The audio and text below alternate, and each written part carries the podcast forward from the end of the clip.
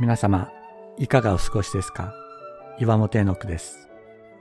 今日も366日元気が出る聖書の言葉から聖書のメッセージをお届けします。1月18日、精霊の喜び。喜怒哀楽と言われるように、一般に喜びは感情の一つだと考えられています。感情は状況の展開に対する心理的な反応で受動的な心の動きです。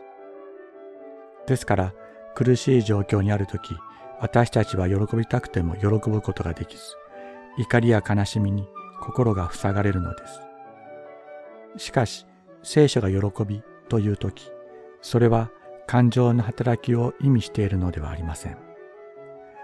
主イエスは十字架にかけられる前夜当局に捕らえられる時が刻々と迫ってくる苦しい時に弟子たちに言われました。私の喜びがあなた方のうちにあり、あなた方が喜びで満ち溢れるようになるために、私はこれらのことをあなた方に話しました。ヨハネの福音書15章実節。主イエスに満ちていたのは、状況に支配されない喜びでした。精霊に満たされる時に内側から湧き上がる命の発露、精霊の表情、これを聖書は喜びというのです。精霊は状況を超える。私たちの内にも外にも痛みや悲しみがあります。その中で無理に喜べと言っているのではありません。私たちの痛み、悲しみ、苦しみのすべてを知り、味わった上で、なお私の喜びをあなた方に満たすとおっしゃる方がいるのです。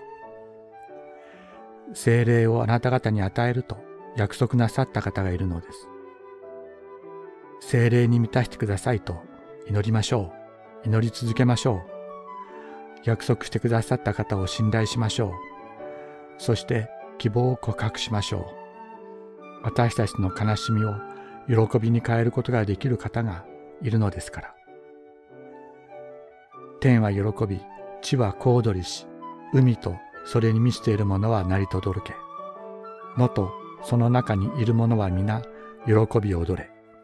詩編96編11節